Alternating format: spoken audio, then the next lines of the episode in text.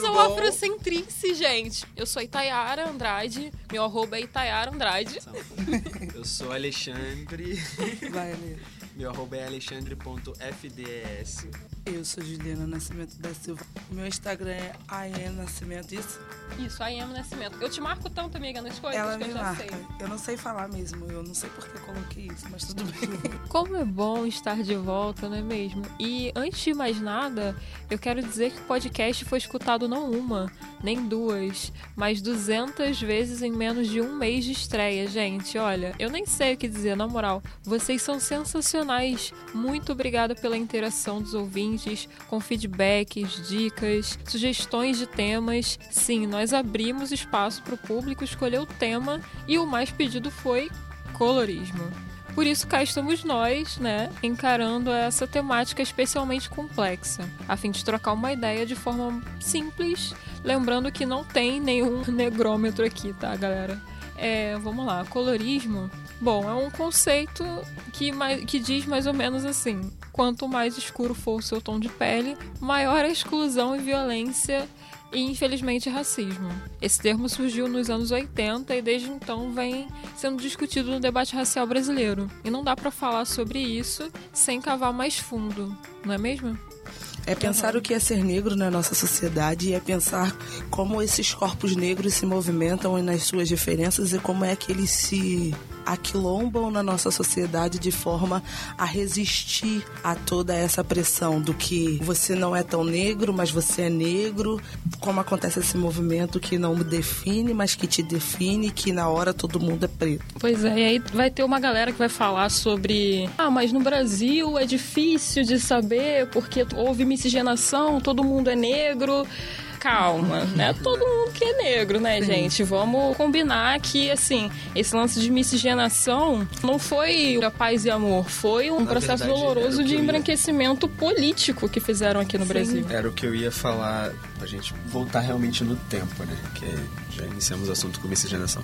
E assim, a nossa diversidade hoje em dia é uma diversidade em questão de tom, mas não é simples assim, entendeu? Se a gente for pensar na miscigenação e quão agressiva ela foi, há reflexões a serem feitas. Exatamente. Eu acredito que a miscigenação, na verdade eu defendo essa ideia, que foi a ideia de homogeneização das pessoas. Na verdade, essa ideia de homogeneização é de colocar todo mundo no mesmo pacote.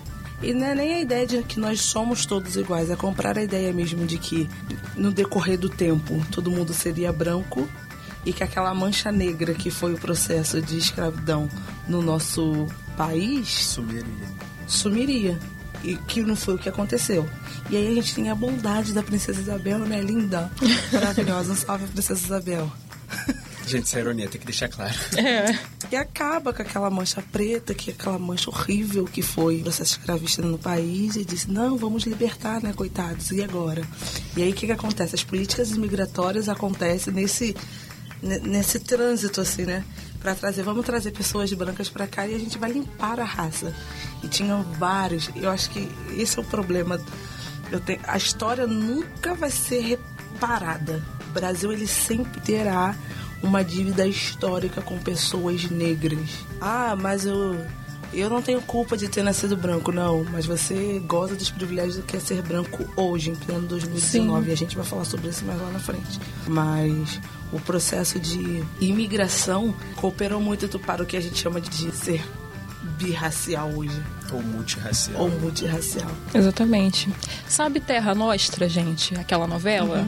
Então, sem, sem a parte do romance, a parte bonitinha, foi basicamente isso. Houve a, a abolição da escravatura. Aliás, a abolição da escravatura não, a abolição do açoite, porque nós somos escravos urbanos até hoje, né? Parando pra pensar bem. Assim, deixaram os negros a Deus dará. Assim, sendo bem simples, né? E aí, um médico, que eu não tô me lembrando do nome aqui agora, é, bolou esse, esse esquema eugenista de que, ah, não, daqui a 100 anos, trazendo essas pessoas pra cá, né, italianos e etc, trazendo essa galera pra cá, daqui a 100 anos não vai ter mais negros no Brasil. Porém, estamos aqui fazendo afrocentrice, eu, Juliana, Alexandre, Fernanda também, que Fernanda tá, não fala, mas ela faz libras aqui entre nós, negros. Né, gente? Poxa.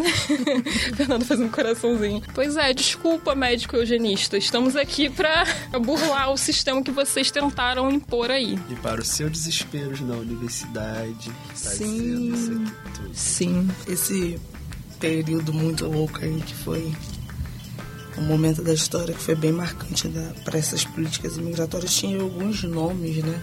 E eu trouxe Sim. esses nomes. Ah, eu gosto da Juliana que ela traz os nomes. Vamos lá. Os nomes. Silvio Romero, Nina Rodrigues, Oliveira Viana. Anotem esses nomes e pesquisem, para que vocês possam tentar entender qual era o pensamento desses caras. E aí, quando o Antônio Sérgio fala, agora você é acadêmica chata, que o racismo ele é uma estrutura estruturante da nossa sociedade, ele vai dizer que o racismo ele deu tão certo na sociedade brasileira, eu pensando, parafraseando ele, que ele simplesmente causa um, um apagão, o que eu vou chamar de cegueira seletiva e meio que um daltonismo racial e social nas pessoas. Que aí ele vai trazer aquela ideia de homogeneização, que ele não vai tratar os diferentes enquanto diferentes, vai colocar todo mundo no mesmo pacote, mas que quando coloca todo mundo no mesmo pacote, quando você vai ver a cor daquelas pessoas, eles são negros. Negros. É, mano. Gente, o assunto vai ficar tenso. É treta, é É treta. É treta. vai. Pois é, e a partir daí, né, ao longo dos anos, foram rolando outros processos também, uns mecanismos, né, que a indústria se serviu para trazer a tal representatividade a partir dessa história do, do embranquecimento. Foi fomentando várias outras coisas, como por exemplo os mitos da- das mulheres negras, né? O mito da mulher que é a tia Anastácia, o mito da mulher negra que é a barraqueira. São vários estereótipos. E- Mas eu acho que esses mitos acontecem a partir do processo de naturalização do que é ser negro na nossa sociedade. Eu não, li, não sei onde que eu vi no Facebook, acho que foi no Facebook mesmo, que as pessoas precisam desmistificar a ideia do negro estar sempre fazendo um trabalho braçal. A gente não pensa o indivíduo negro enquanto engenheiro, a gente não pensa enquanto médico, a gente, não, a gente só pensa lá enquanto pedreiro, enquanto ladrão, enquanto é, a mulher negra barraqueira da favela, favelada, que é isso, que é aquilo. É um estereótipo que nos enquadra, que colocam os nossos corpos, que vai produzindo esse daltonismo nas pessoas. Não é, eu não vou chamar agora de daltonismo, mas é uma cegueira. E, e uma cegueira bem, bem, bem, bem branca mesmo. Inclusive, aconteceu uma coisa faz algum tempo. Eu tava em casa assistindo TV e aí uma tia minha tava na sala. E aí apareceu na, na novela que tinha uns bandidos e tudo mais. E um desses bandidos era branco. Ela começou a falar: Ué, mas como assim bandido branco? Tinha que botar esse bandido mais preto, que não sei o quê. E aí a gente percebe o quanto tá internalizado a imagem do homem negro como o marginal, como o bandido, como o trabalho braçal e assim. E isso se dá por, por esse lance que eu tava falando aqui agora, os métodos, os meios de industrializar essa imagem. Esse lance do processo eugenista foi no começo do século XX, ou seja, não faz nem muito tempo. Não. E aí logo depois vem é, televisão e tudo mais, e aí a partir desse gancho, eles enfiam as pessoas negras na, na televisão, mas de uma forma completamente distorcida. E mostram a mulher negra como a mulata que samba, que é boa pra fuder e de resto mais nada, entendeu? A tia Anastácia, a vovó que cuida de todo mundo e a mulher barraqueira da favela. Não tem uma outra imagem da, da mulher e do homem negro também, Isso entendeu? do homem, se a gente para pra observar também nessa lógica, né? Ou ele é o realmente que acorda cedo, que faz o trabalho braçal, ou ele é o amante. Dessas. Exatamente. A hipersexualização tá muito presente. Sim, em ambos os casos, tanto no homem quanto na mulher. E é engraçado, né? Porque quando a gente estava falando sobre essas políticas imigratórias que teve aqui no país para trazer pessoas brancas para clarear essa mancha preta teve na história, a gente não consegue pensar que os indivíduos brancos que trouxeram, indivíduos brancos para clarear. E aí, quando é, as pessoas vão se relacionar com outras, o branqueamento histórico que é provocado na nossa sociedade se torna um problema do negro e não do indivíduo branco. Quem vai falar sobre isso, que eu amo muito, que coloca fogo no parquinho, é o Marcos Romão, que ele vai dizer que as pessoas sempre dizem que o movimento negro é um movimento identitário. E movimento identitário é um movimento branco, que fica se reafirmando enquanto branco e que coloca a sua culpa e os seus desleixos nos indivíduos negros. É, é, é louco de se pensar? Sim. É. Mas é real. Ah, e uma coisa que eu não sei se ficou muito elucidada é que quando rolou esse processo de, de higienização, foi logo depois da abolição, eles trouxeram a galera branca pra cá, mas assim, com salário, com terra. Terras. Com direitos e deixaram as pessoas negras continuando a ser, a ser escravizadas, porque eles precisavam de um lugar pra morar, um lugar pra dormir, um lugar pra comer e trabalhavam pra essas outras pessoas brancas que vieram pra cá é a troco disso. Ou seja, a escravidão foi continuando, Na continuando, verdade, seria continuando. meio que uma servidão voluntária, né? Sim. Olha, gente. Complicado, viu? E aí o Joel Firmino vai dizer pra gente que, infelizmente, mesmo pensando a ideia de racismo enquanto uma ideia de tentar justificar as raças por fatores biológicos e não sociológicos, enquanto o Antônio Sérgio vai defender, a elite brasileira branca vai ainda assim tentar fazer com que o indivíduo negro e as pessoas negras continuem marginalizadas, secundarizadas e tenham sua vida atravessada pelo racismo, mesmo eles tentando dizer que existe uma democracia. Racial. Porque não, não existe isso. Na verdade, eu acho que trazendo mais pra dentro do assunto, a gente meio que tá falando de uma maneira geral, né? Que a gente podia entender como é o viés do racismo é, perante ao, ao colorismo, né? Como é que alguém que é mais retinto sente isso e como alguém que não é tão retinto sente, porque na verdade está entre os dois, né? Aham. Está no que há de ponta a ponta. Mas existe uma diferença, não existe? Ou não existe? Eu defendo a ideia de que existe. Existe, com certeza. Cara, particularmente, olha só, pra quem realmente va- vai visitar meu perfil, vai ver que eu sou uma negra de pele clara. E eu tive dificuldade né, em relação a isso, porém, eu nunca posso me colocar na frente de uma pessoa que sofre racismo tendo pele negra mais escura. Na verdade, só pra ressaltar, assim, não é pra gente ter um- um- uma separação, né? É mais pra entender como funciona, mas a gente não tá querendo dizer que um é mais negro ou menos negro, enfim, é essa a vibe. É pra gente entender como que tem é só essa É, diferença. porque tem pessoas negras, por exemplo, e- quando eu era mais nova, eu não me reconhecia negra e as pessoas ficavam receosas de falar que eu era negra. E aí eu ficava achando aquilo tudo muito estranho e não sabia como me encaixar. Essa sensação de pertencimento eu tenho hoje. Hoje, me entendendo melhor, fazendo uma autocrítica e tudo mais, eu tenho essa sensação de pertencimento, mas antes não. E eu acredito que as pessoas que, que têm a pele mais escura, elas não têm a dificuldade de ser lidas como negras porque o racismo ele impacta a vida delas muito cedo de uma forma muito cruel. Entende? Enquanto as pessoas estavam me chamando de morena jambo, marrom bombom na escola, as crianças negras da pele escura estavam sendo chamadas de macaca. Alto lá, porque eu fui morena cor de jambo da minha tia. Olha aí, ó. Eu precisava falar isso. Assim, eu sou uma mulher negra, retinta. Sim. Mas ainda assim, durante o período em que eu estive na escola, teve a- o, o racismo de forma psicológica e verbal muito direto. Teve. Mas dentro do meu núcleo familiar, por exemplo, o racismo se manifestava diferente. E, e como é não identificando-se enquanto indivíduo negro. E aí a gente precisa pensar em, também como que acontece o processo de colonização e de embranquecimento. A ideia de embranquecimento ela começa quando você não se reconhece enquanto indivíduo negro. Eu, eu nunca fui chamada de negra em casa. Sempre era chamada de morena codijão pela minha tia. Olha aí. E aí quando me chamaram de negra, falei, Como assim? sou chocolate. Mas aí que tá, né? A imposição de que ser negro é uma coisa ruim. E no Isso. caso do colorismo, né? Quanto menos retinto você é, mais é vendido que você é aceitável. Sim. Entendeu? Tem essa ideia. Você é a morena que nunca chegou. Pois é, ainda tem isso. E é muito vantajoso também para uma sociedade que Sim. tentou exterminar a gente, não reconhecer a gente como negro e fazer com que a gente não se reconheça como negro. Porque aí, cara, como que eu vou me identificar com os meus, lutar junto com eles, se eu mesma não me reconheço como negro? Isso para eles é muito vantajoso, entende? E mais do que isso, né? Mais do que, do que todo, tudo isso de aceitação, de afirmação, acaba criando um certo desentendimento entre pessoas negras, né? Porque acontece de. Bom, não sei dentro do seu grupo querer segregar aquilo, entendeu? E... Perfeito. Ah, não, acontece muito. Eu mesmo fui numa reunião para as pessoas negras e tudo mais, e eu lembro que eu estava no meu processo de reconhecimento, transição capilar também, então eu estava muito estranha. E aí eu entrei nesse lugar e todo mundo ficou me olhando com uma cara tipo, o que, que essa mina nunca tá fazendo aqui, entendeu?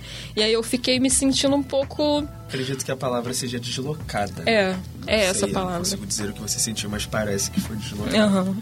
Hoje eu não consigo mais pensar essa geração não se enquadrando e não se reconhecendo e não se identificando e não conseguindo dizer quem ela é sabe? Uhum. Porque dentro das escolas existe movimento, socialmente existe movimento, na música existe movimento.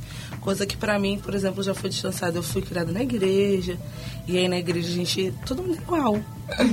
na igreja todo mundo é igual.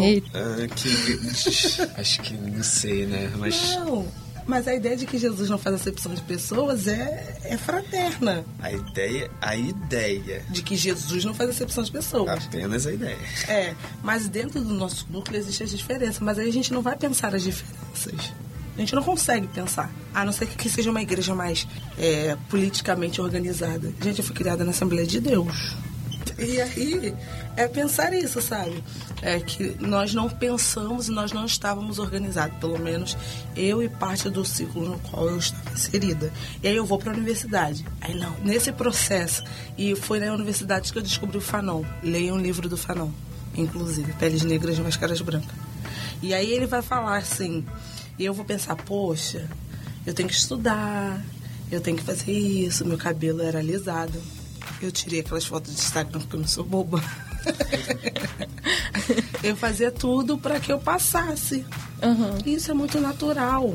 Imagina para quem não é retinto. E como que fica essa pessoa nesse limbo de que eu sou, não pois sou? Pois é, porque, cara, é, é muito louco. Assim, como eu não era lida como negra e também não era lida como branca, eu tentava entrar nos espaços diversos e ver como eu me encaixava ali. Só que eu não me encaixava na galera branca, e aí eles faziam umas piadas racistas e eu ficava mal e eles ficavam com vergonha de falar, tipo, uma rodinha, a galera começava a fazer piada racista e eu ficava assim, tipo, numa posição me sentindo é, incomodada de estar tá incomodando eles, de estar tá fazendo as piadas racistas deles. Olha, olha o pensamento né? Só porque eu precisava de alguma forma me encaixar naquele espaço.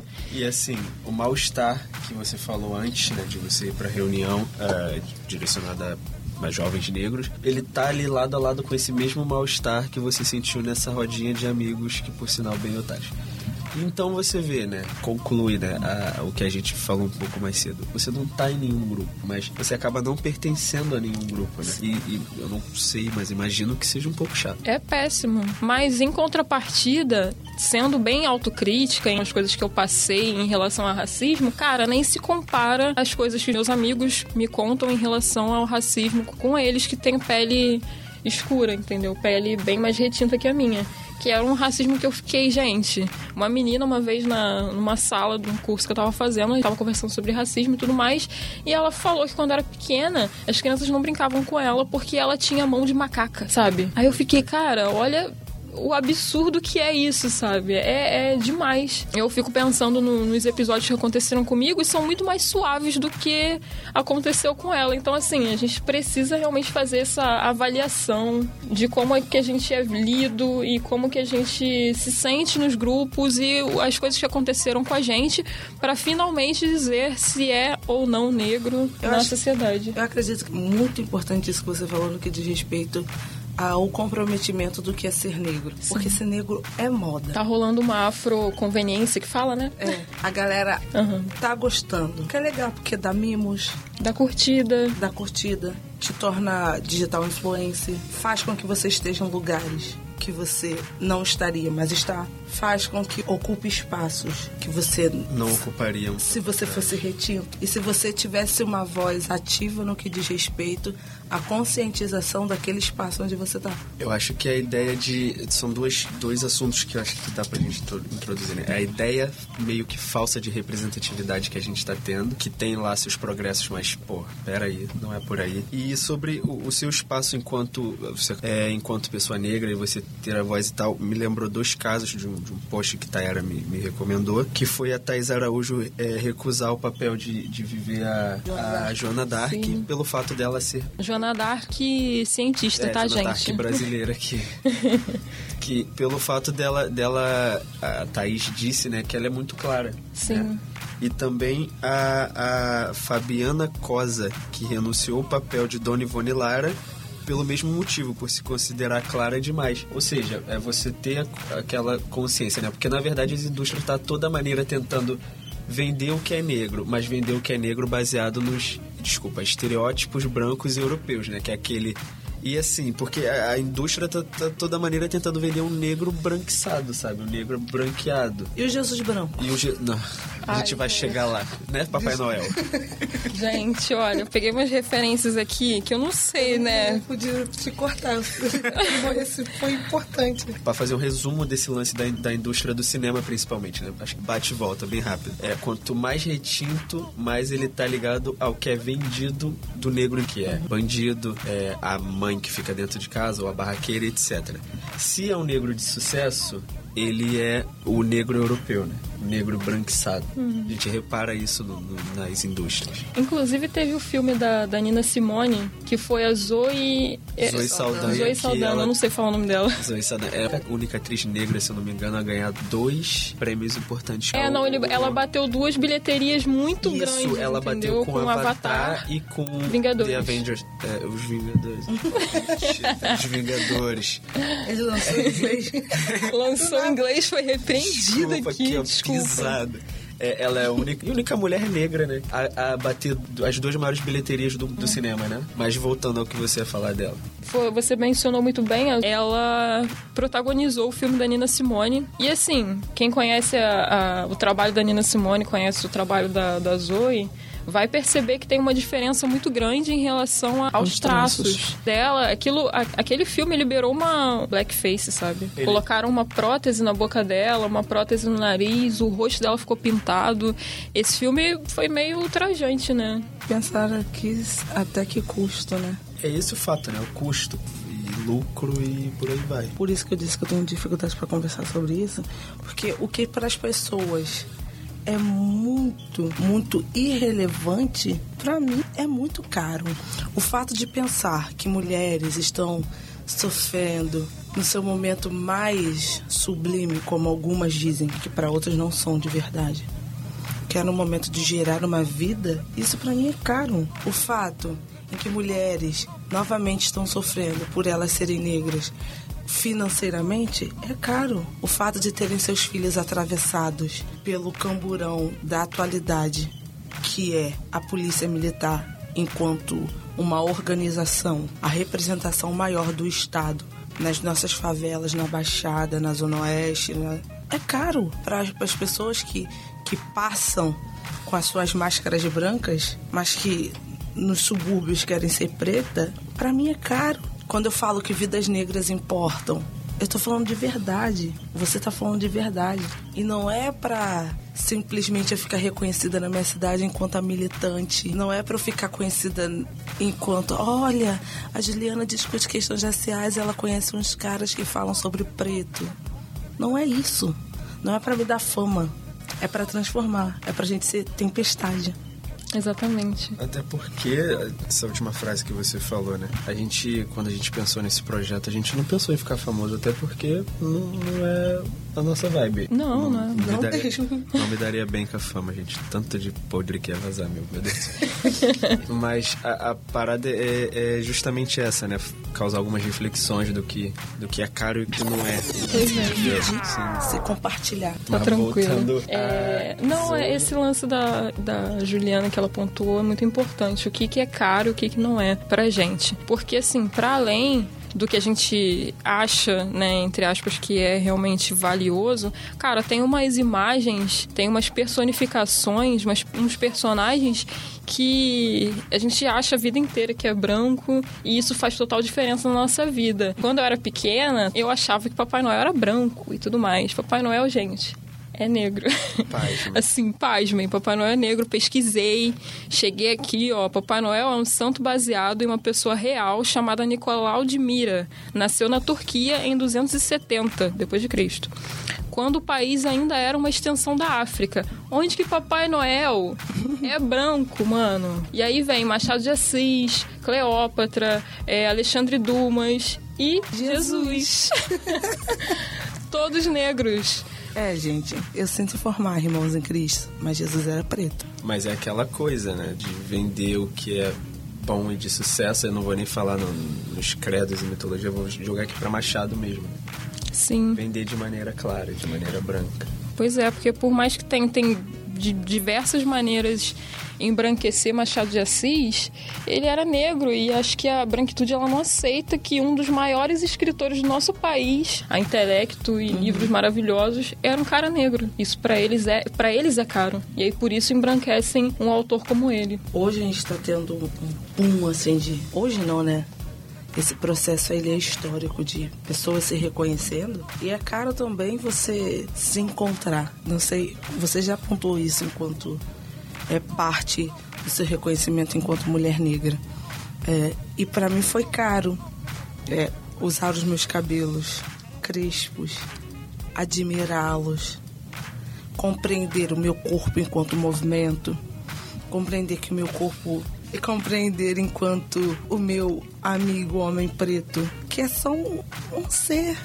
Ele, para outras pessoas, ele com a Bíblia na mão pode ser uma arma, com o celular, com a sua carteira de trabalho, indo comemorar com os seus amigos porque conseguiu um trabalho. E o seu corpo ser alvejado com 111 tiros. Eu indo pro chá de bebê dos amigos da família e o meu corpo ser atravessado com 80 tiros. Tudo isso com a carta máxima de liberação feita pelo Estado. Estado brasileiro. Estado do Rio de Janeiro. Vocês têm uma dívida histórica com a gente e isso não vai ser reparado. E eu vou lembrar isso todos os dias. Indivíduos brancos que apoiam e isso é chamar responsabilidade. Você pode não ser negro, de fato você não tem culpa. Mas quando você não denuncia o racismo que está na sua mesa ou na mesa dos seus pares, você se torna conivente. E sinto lhe informar, eu sinto lhe informar que sim, se numa mesa tem cinco, agora ela tem seis racistas. É isso, Fiquei galera. toda arrepiada. Fiquei toda arrepiada. Ter até que tirar minha, minha fala que deu arrepiando no, no babado. É isso. Ah, escolher um tema tão difícil, olha. É, gente. É, e, Nossa Na senhora. verdade, é, aproveitar, né?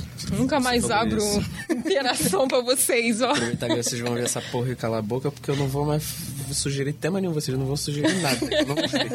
Não, não sério. Mentira, é, gente. A gente eu- não. adorou trabalhar com isso. E mais do que adorou, e mais do que, do que a gente adorou, né? Eu acho que é legal agradecer porque é um, é um assunto que eu não conhecia. E eu procurei, né, algumas coisas e tal, através do projeto. Então, assim, vocês trouxeram um, um assunto que contribuiu muito pra mim, acredito que pra, Pra todos. Pras meninas pro aqui nosso também.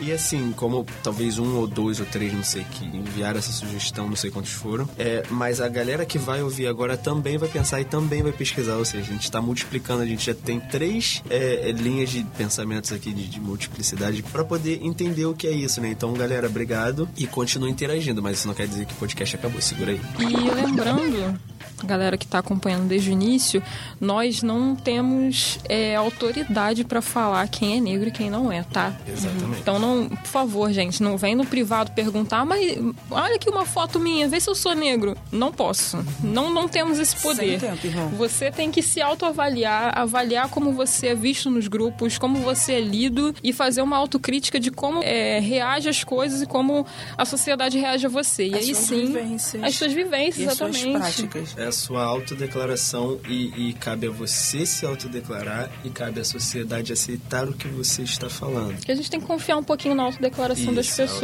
autodeclaração Porém, é importante. autocrítica, por favor, gente. O, o Lourinho do Olho Azul nem vem. Muito obrigado. É. O meu avô era negro, o seu avô era negro, você não. Você não. Pode exatamente. ser que esse tipo de sistema, tipo, ah, meu bisavô era negro, então eu sou negro, porém uma pessoa branca falando isso. Isso funciona, acho que nos Estados Unidos, esse tipo de sistema. Mas aqui Nem não. tanto. É. É, eu não consigo acreditar. Existe o preconceito de marca, existe o preconceito de cor. O preconceito de marca é o que a gente chama dos Estados Unidos, porque o que eles chamam lá de, não sei falar inglês, uma gota de sangue. E aí, aí se você tem, você é negro, propriamente negro. Sim. E aí o preconceito de marca seria você ser retido, você ser negro aqui no Brasil. Quem vai falar isso é o Horácio Nogueira. É um texto maravilhoso. E aí ele vai pensar sobre isso, sabe? Vai nos elucidar como é que acontecem essas coisas. Existem indivíduos que aqui no Brasil serão brancos e que nos Estados Unidos, na Europa, serão negros? Sim, lá. Aham. Mas aqui no nosso país, infelizmente ou felizmente, vai depender da tua perspectiva, tu é branco, tu precisa aceitar. E se teu pai é preto e a tua mãe é branca e tua cor de pele, tuas vivências não dizem quem tu é, não vai ser eu, Juliana, que vai dizer. Mas, bom senso daí, galera. Pois é, porque tem uma galera que. Ah. É, meu cabelo é cacheado, por isso eu sou negra. Gente, até os escoceses têm cabelo cacheado, então convenhamos, né? Não é o cabelo cacheado que vai fazer com que você seja negro. Olha bem a tua vivência, olha bem pra toda. Faz uma, uma avaliação mesmo pra ver se realmente você é negro e se você vai ter a responsabilidade de assumir isso, porque é uma responsabilidade do caralho. Já dizia Jorge Aragão, se preto de alma branca pra você é exemplo da dignidade. É, meu irmão. Escuta aí, galera. Proteção. A minha primeira recomendação é vocês lerem Fanon, Francis Fanon, que é maravilhoso. Peles negras, máscaras brancas.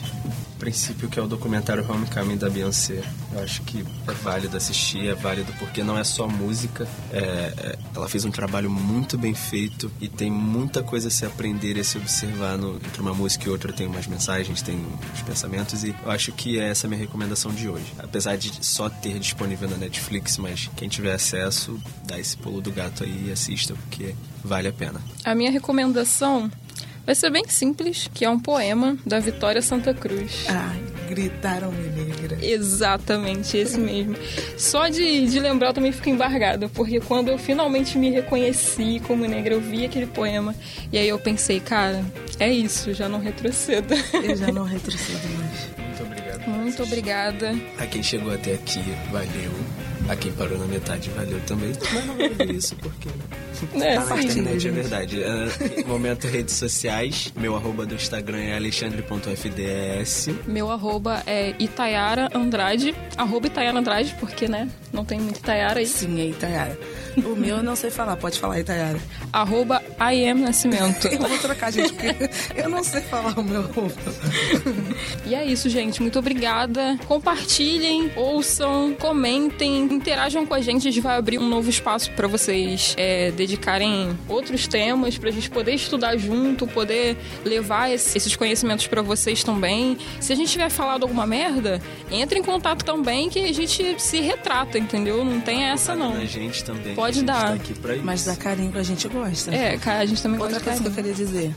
Existe uma galera hoje que tá com a, com a mente bem cansada. Possivelmente você que está ouvindo isso esteja nessa situação. Então, em nome de Itayara e de Alexandre, eu desejo você força e coragem para mais um dia. Vá vencer na fúria da força do sol.